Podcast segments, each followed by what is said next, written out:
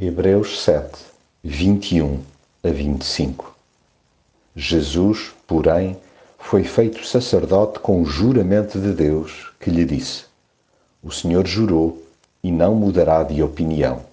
Serás sacerdote para sempre. Em consequência disso, Jesus tornou-se o garante de uma aliança melhor. Ainda há outra diferença. Os outros sacerdotes eram muitos, porque quando um morria, outro tinha que o substituir. Mas Jesus permanece para sempre e por isso não precisa de transmitir a outros a sua função sacerdotal.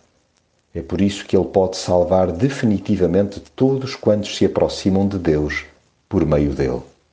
É que ele está sempre vivo para interceder a favor deles.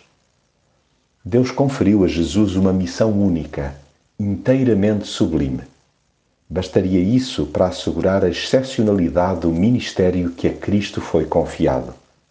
No entanto, o Pai entendeu reforçar o papel ímpar do Filho, cunhando com a sua palavra tão nobre função: serás sacerdote para sempre.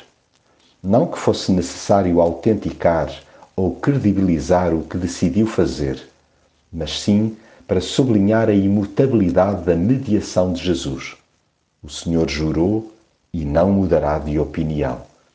Dessa forma, deixou claríssimo que Jesus tem uma posição de charneira, absolutamente intocável. Ele, que estando num pedestal, não deixou de dele baixar para nos elevar. Foi até à cruz para nos transportar até ao céu. Jesus é, pois, o garante de uma aliança melhor. Ele é o nosso fiador pelo que podemos tomar por certo um amor perfeito. É por isso que Ele pode salvar definitivamente todos quantos se aproximam de Deus por meio dele. É que Ele está sempre vivo para interceder a favor deles.